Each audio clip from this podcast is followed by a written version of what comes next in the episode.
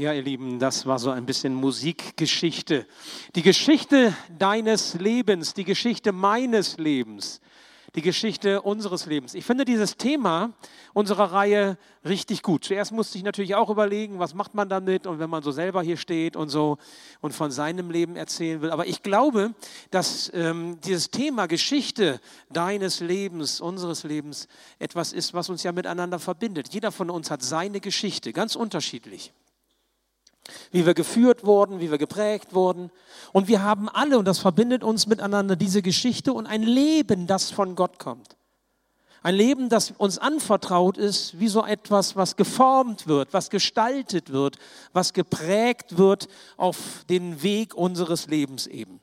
Und heute nun so ein bisschen auch ein Blick mit in das hinein, was mich bewegt, was äh, mir wichtig ist. Ihr habt es an den Bildern gesehen. Das hat schon ein bisschen was mit Musik zu tun. Ich bin quasi auch sehr stark geprägt worden in meiner Biografie von, von der Musik, vom Musikmachen, vom Musikhören und von der Szene, die es da auch so gibt. Und da hat auch Gott etwas äh, dann mir mit deutlich gemacht und auch ähm, mich mit gebraucht, äh, was Musik und christliche Musik angeht.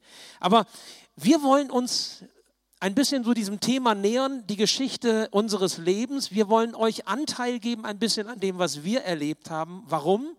Damit es eine Ermutigung sein kann, auch für euch Schritte des Glaubens zu gehen. Weil dass wir jetzt hier vorne stehen und äh, Gottes Wort verkündigen und predigen, das ist ja nicht irgendwie nur Zufall oder so oder sich ausgedacht, sondern das hat was mit dieser Geschichte zu tun, die wir mit Gott haben und auch mit dem Anfang, den das einmal genommen hat.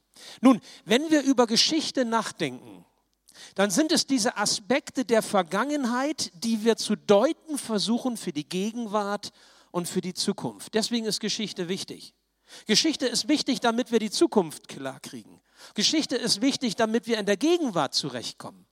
Wir können nicht ohne Geschichte leben. Ohne Geschichte gäbe es dich nicht, gäbe es mich nicht. Wir kommen aus der Geschichte und die Geschichte hat Auswirkungen auf die Gegenwart und die Zukunft, auch die Geschichte mit Gott in deinem Leben hat Auswirkungen auf das, was kommt. Und deswegen ist es wichtig, darüber nachzudenken. Nun, äh, die Zeit, äh, in der ich zum Glauben kam, ist die Zeit, die ihr hier vorne seht. Also äh, in der Tat, das ist so. Die Zeit wandelt sich, ihr werdet vielleicht staunen. Ich komme ja quasi aus der Zeit, da gab es keine Handys oder Smartphones. Wenn wir am Anfang, so ich erinnere mich noch, telefonieren wollten, wir hatten eine Nachbarin, die hat ein Telefon. Und dann mussten wir rübergehen. Das ging ja noch. Was schwierig war, war, wenn dich jemand anrufen wollte. Dann musstest du also der Nachbarin sagen, pass mal auf, morgen um 15 Uhr, dann müssen wir mal kommen in dein Wohnzimmer, weil da ruft uns jemand an, ja, okay? Und dann ist man eben rübergegangen. Äh, ich kenne noch die Zeit der Telefonzellen. Wisst ihr, wie viele Stunden insgesamt in meinem Leben ich vor Telefonzellen stand? Ich kann das nicht genau sagen, aber es waren viele. Und ich weiß noch, wie sich das anfühlt. Oh, noch, warum telefoniert der? Klopf, klopf, klopf, klopf. Kannst du denn nicht mal? Aber wenn ich dann in der Telefonzelle war, und dann haben die anderen geklopft und mussten warten. Das war die Zeit. Ich habe als Kind auf mein Butterbrot Zucker geschmiert. Okay? Meine Hosen hatten so einen Schlag. Könnt ihr euch das vorstellen? So ein. Die Brillen waren so groß. Ein Glas. Ein Glas. Unglaublich, unglaublich. Das kann man sich überhaupt nicht mehr vorstellen. Im Fernsehprogramm, es gab nur zweieinhalb Programme. Ja, zweieinhalb. Erstes, zweites und ein Stück drittes. Und, und wenn man sich diese, diese Inhalte der, der Fernsehsendung heute anschaut, dann muss man schmunzeln, bestenfalls. Ja? Ich finde das eigentlich ganz schön. Ich bin vielleicht schon ein bisschen retro. Also äh, dann sage ich ey, zu meiner Frau Gudrun, guck mal, das war damals. Und ich, irgendwie ist, das ist fast so wie so ein Museumsausflug dann. Ne? Man, oder am Zoo. Man guckt sich das dann einfach, oh, das war wirklich so. Das hat man sich angeguckt. Raumschiff Orion. Ich fand am allerbesten die Sendung, die hieß tatsächlich so, immer wenn er Pillen nahm. Kennt ihr das? Der hat eine Pille reingeworfen und konnte sich unsichtbar machen. Das war, das war Science Fiction in der reinsten Form. Deshalb kann man sich das heute gar nicht mehr vorstellen. Also, und automäßig, ja, das war die Ente zum Beispiel. Ja, also Citroën 2CV. Ja, du konntest mit so einem Ding ja nicht in die Waschstraße fahren, weil das regnete sowieso rein, das war klar. Das ging. Oder eben VW Käfer. Und da kann ich mich auch noch gut erinnern, ein Kumpel aus der Gemeinde damals, der hatte keinen Beifahrersitz, macht nichts. Wir stellen einen Stuhl rein. Und dann saß ich auf dem Stuhl und dann sind wir gefahren. Und die Heizung ging nicht auszustellen im Sommer. Im Sommer. Also, ihr merkt schon, ich bin da recht lebendig. Tapeten in unseren Zimmern sahen so aus. Dicke, orange Muster, so groß wie die, wie die Brillen, die Gläser unserer Brillen und wie die Schlaghosen weit waren. Solche Muster. Ey, dass du da. Und, und wir hatten auch Lieder im U-Treff gesungen. Da gab es so Schlager. Ein Schlager meiner Zeit lautet, weder Bohnen in den Ohren noch Tomaten auf den Augen. Kennt das Lied jemand? Ich habe jetzt mal Andreas Klons engagiert, weil der ist auch ungefähr so aus dieser Zeit. Andreas, wir wollen das Lied mal vorsingen. Wollen wir?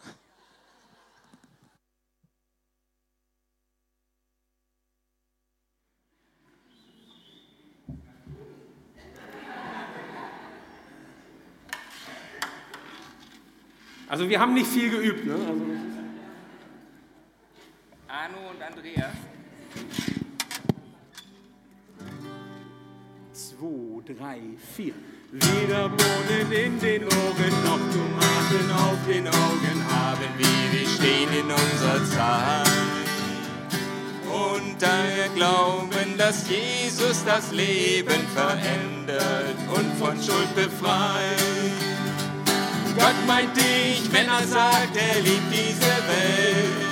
Komm, wir zeigen dir den Weg, der zu ihm führt. Gott meint dich, wenn er sagt, er liebt diese Welt. Komm, wir zeigen dir den Weg. Pass auf, das ist so, wir wollen das nicht alleine singen. Wir haben das extra, wir haben das extra da vorne. Ja? Und wir machen das jetzt mal so, ihr singt mit. Das ist nur die erste Strophe und der Refrain. Ja? Das, wir lassen auch die schwierigen Teile weg, Andreas. Ne? Okay, zwei, drei, vier. Weder Bohnen in den Ohren noch Tomaten auf den Augen haben wir. Wir stehen in unserer Zeit. Wir glauben, dass Jesus das Leben verändert und von Schuld befreit. Gott meint dich, wenn er sagt, er liebt diese Welt. Komm, wir zeigen dir den Weg, der zu ihm führt. Gott meint dich, wenn er sagt, er liebt diese Welt.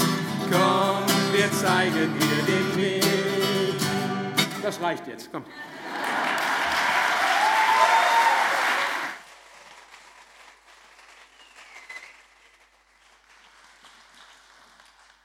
Ich habe das einfach nur deswegen rausgesucht, weil ich gesagt habe, das kann doch nicht angehen.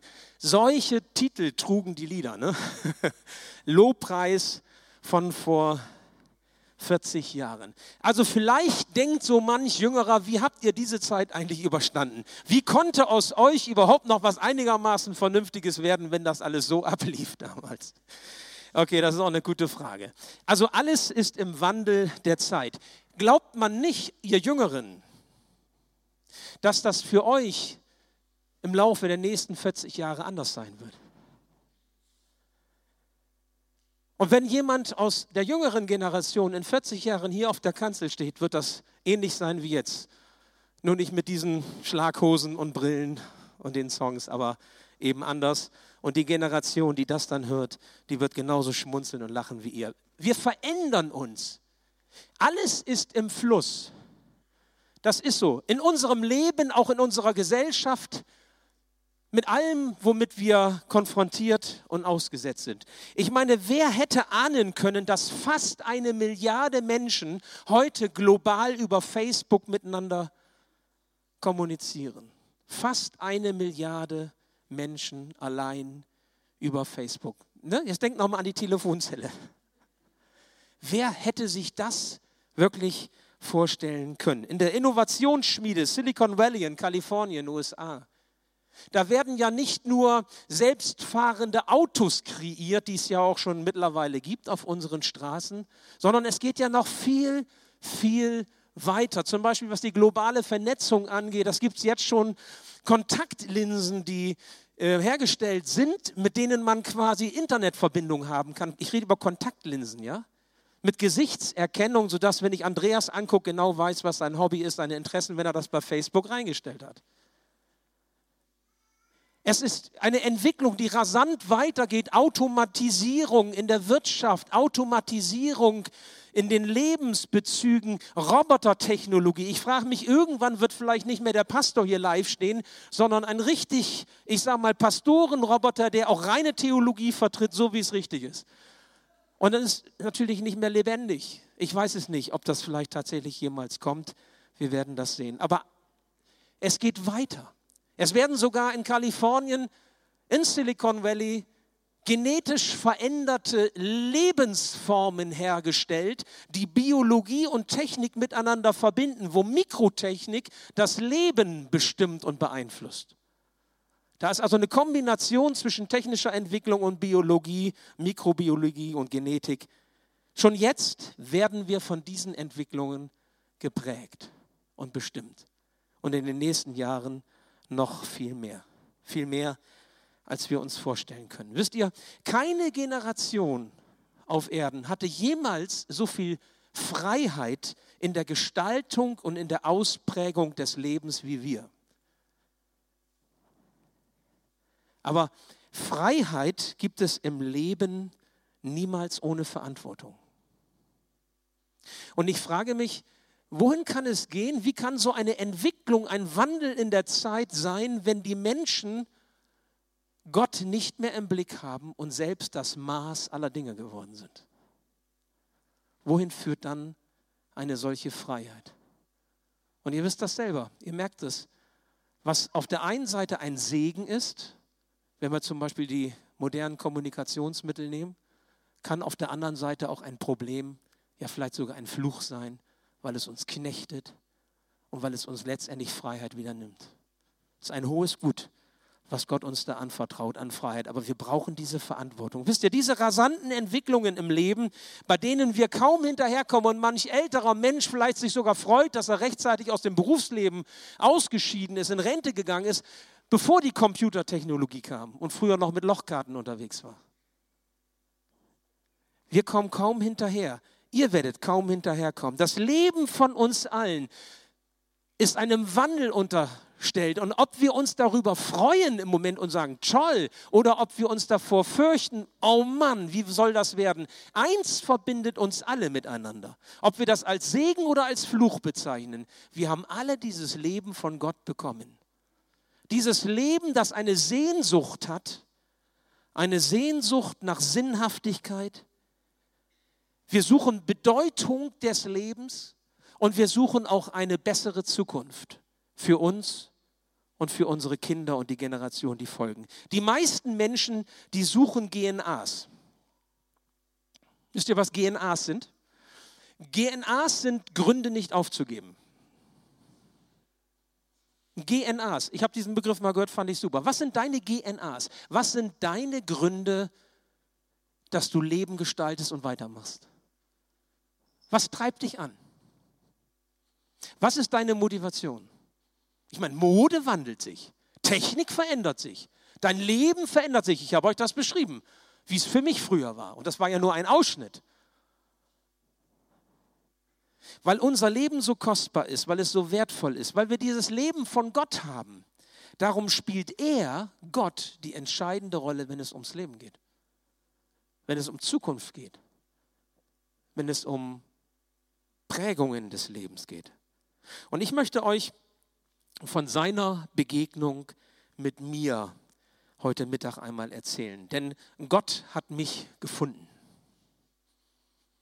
Gott hat mich gefunden. Ihr seht ja diese Buchstaben, die hier so sind. Also macht euch keine Mühe, das ergibt kein Wort, sondern diese Begriffe, diese Buchstaben stehen für etwas. Also das kann sein hier das A, das steht vielleicht für einen, einen Menschen, für einen Namen, für einen Menschen, der dir wichtig ist im Leben, der dich irgendwie geprägt hat in deiner Geschichte. Es kann sein, dass ein Buchstabe für, für ein Erlebnis steht, was du hattest, wo du etwas Besonderes erfahren hast und das hat dein Leben in einer bestimmten Weise geprägt, Ausrichtung gegeben. Ich möchte euch heute einmal einen Buchstaben mit vorstellen, Der ist, warum der rot ist, weiß ich nicht, das habe ich nicht gemacht, das war so, aber das passt ganz gut. Das ist das L. Denn dieses L steht in meinem Leben für einen ganz bestimmten Ort oder für eine bestimmte Situation, für eine Veranstaltung, wo Gott mir begegnete. Dieses L steht für Lord's Party. Okay, das ist Englisch, ne? Vor 40 Jahren haben die schon gedengelt, Denglisch. Mancher schimpft ja, was heute alles so. Vor 40 Jahren gab es das schon. Lords Party bei einer Jugendveranstaltung in der Kirche, ne? Denglisch, Englisch und Deutsch. Okay, also die, die Party des Herrn. Es war eine Veranstaltung für junge Leute mit viel und lauter Musik. Deswegen auch so mein Schlag so zur Musik. Da bin ich also dann auch konfrontiert worden mit. Irgendwann habe ich dann angefangen und gesagt, ich will eine Gitarre. Vorher habe ich gesagt, wenn ich keine Gitarre kriege, dann will ich eine Schlange. Und da hat meine Schwester gesagt, dann ziehe ich aus. Und dann haben meine Eltern gesagt, dann lieber eine Gitarre. Naja, und das haben sie davon. Ob das nun die bessere Entscheidung war, weiß ich nicht, weil dann wurde es laut. Okay, aber Lord's Party, das ist eine Jugendveranstaltung für junge Leute, Musik, nette Gemeinschaft und in der Mitte immer so eine knackige Kurzbotschaft. Also ich sage mal so eine, so eine Predigt für, für Jugendliche.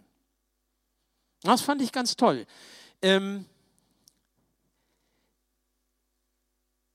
ihr müsst wissen, um das so ein bisschen zu verstehen, was Gott mit mir da vorhatte, ich komme aus einem Elternhaus, wo es immer gut zuging, anständig war. Ich war ähm, zufrieden auch mit mir. Ich hatte eigentlich keine großen Probleme. Ich sage das mal so ganz äh, vereinfacht. Ich habe auch Jesus Christus nicht irgendwie gesucht. Ich kannte ihn auch gar nicht. Dafür reichten nicht so die Gottesdienste Weihnachten äh, aus oder auch der Religionsunterricht, der war zu dünn dafür, dass äh, ich Jesus irgendwie kennenlernte. Aber meine Schwester, die hat mich so doll belatschert, hat gesagt, komm doch da mal hin, geh doch mal dahin, dass ich irgendwann gesagt habe, damit du nicht mich immer noch weiter nervst, gehe ich da mal hin. Und dann war ich da und dann war ich an diesen Abenden, eine ganze Woche lang, Lords Party. Und das hat mich irgendwie angesprochen. Ich kann euch gar nicht sagen, woran das lag. Das war nicht perfekt. Das war nicht irgendwie alles 100% so, dass ich sage, hätte ich genauso gemacht. Aber es war etwas, es lag etwas in der Luft und ich wusste, hier passiert etwas, hier ist irgendetwas anders. Es zog mich immer wieder an. Ich ging jeden Abend hin. Was ich erst im Nachhinein verstand, war, dass Gott diese Veranstaltung, dieses L genutzt hat, um mich zu finden. Er hat mich gesucht. Das wusste ich gar nicht. Und als ich dann an diesem Abend im März 1977 noch ein bisschen herumstand nach der Veranstaltung und mit anderen jungen Leuten redete, da kam jemand auf mich zu und er stellte mir eine Frage. Eine ganz einfache, schlichte Frage, die nur aus drei Wörtern bestand. Bist du Christ? Ich weiß das noch wie heute. Nun, es war so, dass ich eigentlich ein recht schüchterner Mensch damals war, auf der einen Seite, und auf der anderen Seite konnte ich schon ganz gut reden und diskutieren. Und ich habe schon überlegt, ey, soll ich jetzt erwidern, was soll diese Frage? Natürlich bin ich Christ. Oder vielleicht so nach dem Motto, kannst du das beweisen? Evolutionstheorie und alles das. Aber ich merkte, nein, nicht diese Fragen, nicht diese Zweifel, sondern sei ehrlich. Ich merkte irgendwie, ich war zur Authentizität herausgefordert und ich erwiderte diesem Menschen, der mir diese Frage stellte, eine Antwort und ich sagte ihm, ich weiß es nicht genau. Ich weiß es nicht genau. Sag du mir doch, was ist ein Christ oder, oder wie wird man Christ? Ich wurde ehrlich. Und ich merkte irgendwie, das war dran. Und dann erzählte er in vier Schritten, wie Jesus Christus in mein Leben kommen kann. Wie es zu einer Begegnung mit dem lebendigen Gott kommen kann, die das Leben verändert. Es sind dieselben vier Schritte, die wir auch kennen, die wir auch hier haben heute in unserem Flyer, der mitverteilt ist und den ihr hier auch auf der Wand, auf der Folie noch einmal so seht, diese vier Schritte. Gott liebt mich, ich weiß es noch wie heute. Die hießen früher die vier geistlichen Gesetze. War alles so ein bisschen strenger damals. Die vier geistlichen Gesetze. Das sind dieselben Schritte. Gott liebt dich. Aber du bist von Gott getrennt durch deine Schuld, durch die Sünde in deinem Leben. Du kannst keine Gemeinschaft von dir aus mit Gott finden. Aber Gott, das ist der dritte Schritt, Gott sendet seinen Sohn Jesus Christus in diese, auf diese Erde, um dich zu suchen, um dich zurückzuholen in die Gemeinschaft Gottes. Er nimmt die Sünde weg und er schenkt dir neues Leben, das ewig hält. Und der vierte Schritt, bist du bereit, Jesus in dein Herz zu lassen? Möchtest du dein Herz Jesus öffnen? Das waren so diese Schritte, so wie ihr sie hier auch vor Augen habt. Zum Beten war ich damals noch nicht bereit. Ich konnte das nicht. Ich wusste auch ehrlich gesagt nicht, wie geht das, wie betet man. Und irgendwie war mir das peinlich, war mir das unangenehm, da jetzt irgendwie mich in eine Ecke zu setzen und mit jemandem, den ich noch gar nicht so gut kannte, da jetzt irgendwie zu beten. Also wenn dann überhaupt nur alleine irgendwie. Und so habe ich mich aufgemacht und bin nach Hause gefahren. Aber ich merkte, Gott ist da. Da ist etwas ausgelöst. Ich merkte, es ist eine Weichenstellung an diesem Abend im März 77 bei mir passiert. Und ich habe mich hingekniet in meinem Zimmer und habe dieses Gebet gesprochen, das ich mitbekommen habe, so wie ihr es hier habt in diesem Flyer im Infoblatt. Ich habe es gebetet, ich habe es einfach gesprochen. Ich war allein. Es war niemand da. Klar, meine Eltern, die haben geschlafen, mein, meine Schwester war irgendwie da, aber ich war allein. Aber ich war doch nicht allein. Denn ich merkte, Jesus ist da. Ich merkte, Jesus lebt. Jesus lässt mich nicht allein. Wisst ihr, die Veränderung meines Lebens war nur einen kleinen Schritt entfernt, nämlich den Schritt eines Gebetes. Das neue Leben, das Gott mir schenken möchte, war nur ein Gebet weit entfernt. Und als ich dieses Gebet gesprochen habe, da war etwas anders auf einmal in meinem Leben. Wir haben ja diesen Zeitstrahl.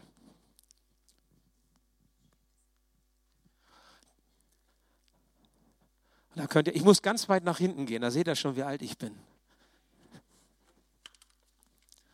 Und dieser Zeitstrahl soll ja deutlich machen, Gott schreibt Geschichte.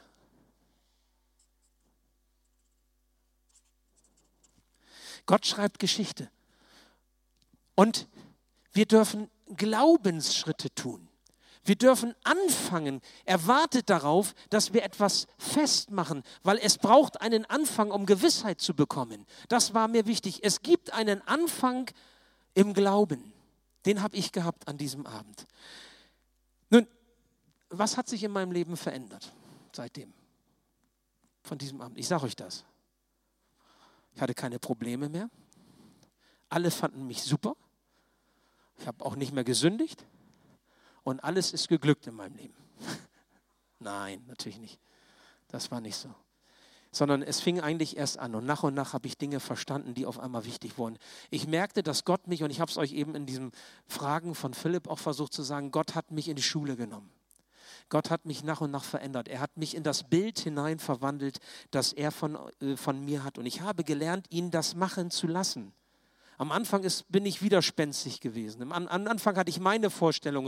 Und so nach dem Motto, Herr, ich sag dir mal, wie du es jetzt machen kannst. Ne? Wo er sagt, nee, nee, nee, so läuft das nicht.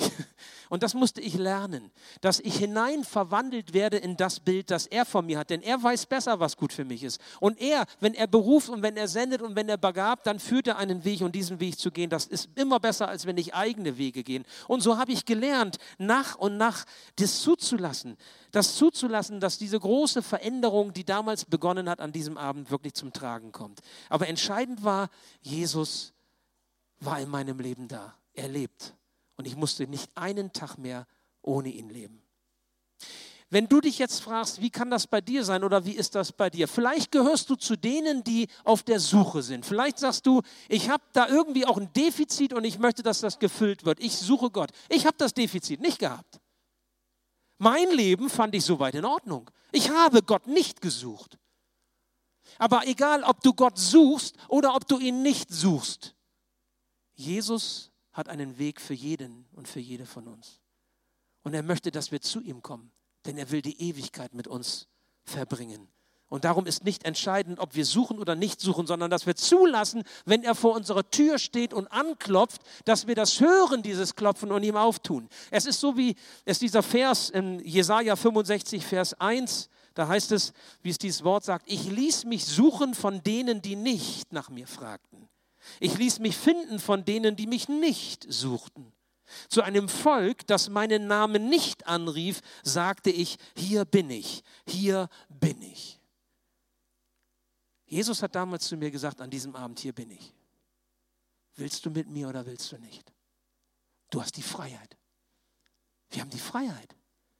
Wir haben die Freiheit, Leben zu gestalten, unser Leben zu gestalten. Gott lässt uns gewähren. Gott lässt sogar zu, ob wir ohne ihn leben. Und er lässt auch zu, wenn wir ohne ihn nachher verloren gehen. Es wird niemand gezwungen zur Ewigkeit und es landet auch niemand gegen seinen Willen in der Hölle. Im Reich Gottes gibt es nur Freiwillige. Und das ist etwas, was ich begriffen habe. Jesus ist da.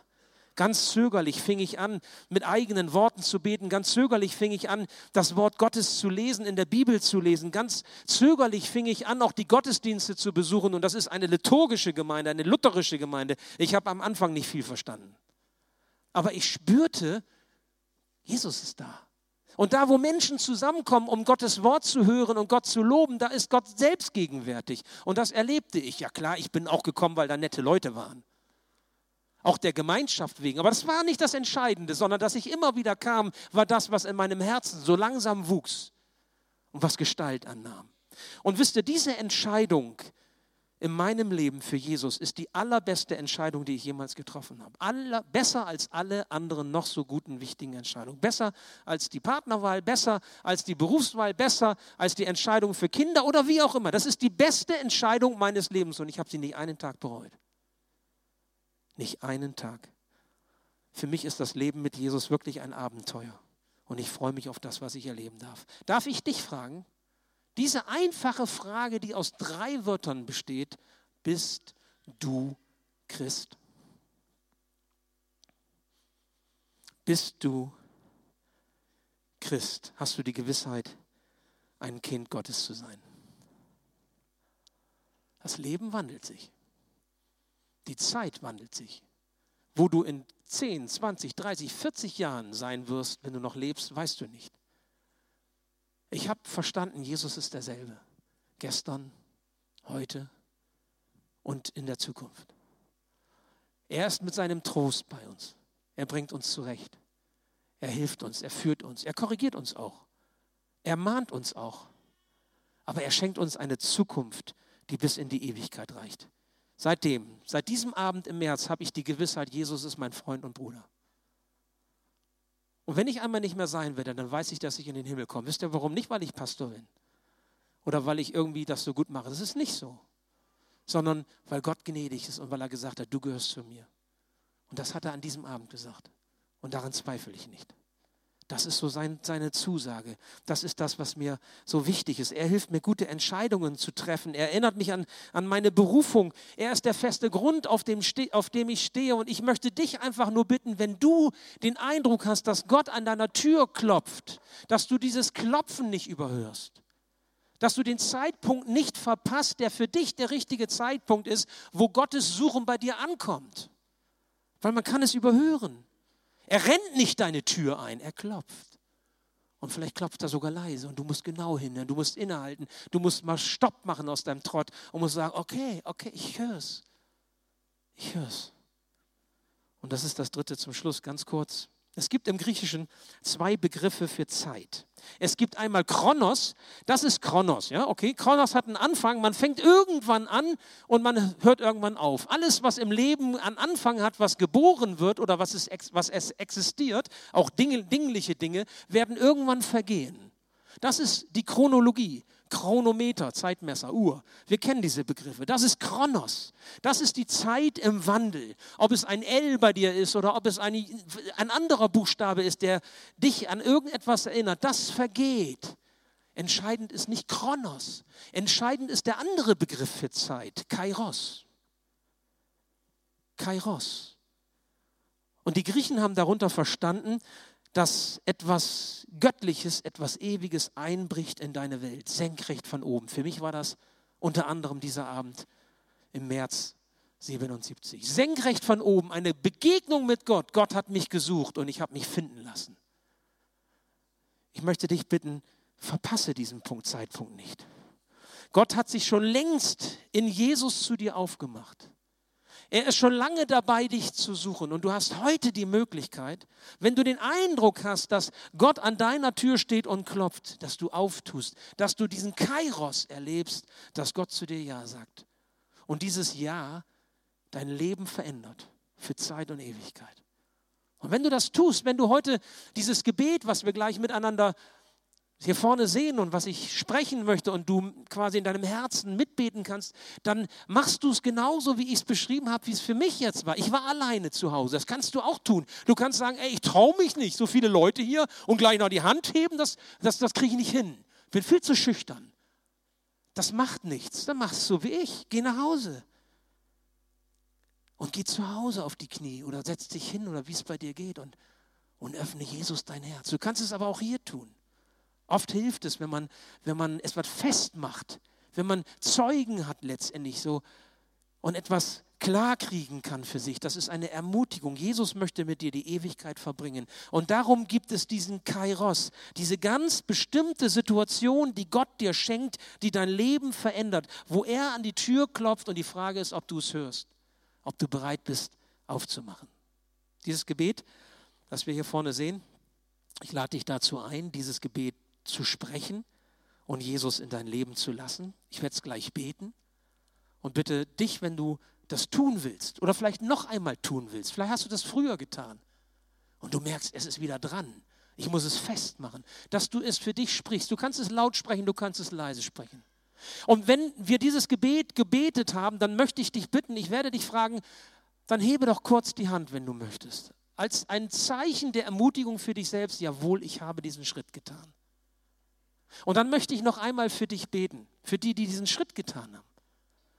Und dann hast du die Möglichkeit, nach dem Gottesdienst hier zusammenzukommen, hier nach vorne zu kommen. Es sind Menschen da, die wollen dir ähm, zur Seite stehen, die wollen dich herzlich in die Arme schließen und sagen, super, dass du, dass du den Mut hattest. Du bekommst ein neues Testament, du bekommst diese vier Schritte nochmal in so einem kleinen Flyer, den kannst du dann einstecken in deine Handtasche oder in deine Bibel oder wie auch immer und hast sie mit dabei. Und du kannst dich erinnern, immer wieder erinnern an diesen Tag, wo du angefangen hast, Jesus in dein Herz zu lassen.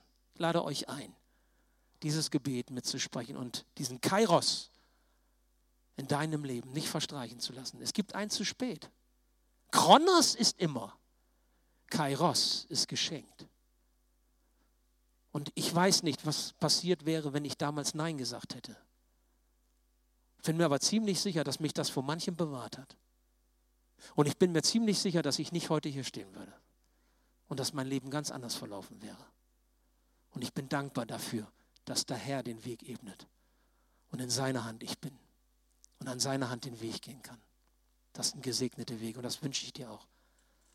Wir haben jetzt dieses Gebet hier vorne und ich werde es jetzt sprechen und wenn du möchtest, dann machst du es zu deinem Gebet. Wir beten. Herr Jesus Christus, ich danke dir, dass du mich liebst und das Beste für mein Leben willst. Mir ist klar geworden, dass ich bisher ohne dich gelebt habe. Das tut mir aufrichtig leid. Danke, Jesus Christus, dass du meinen Alleingang und alle meine Sünden vergeben kannst, weil du für mich gestorben und auferstanden bist.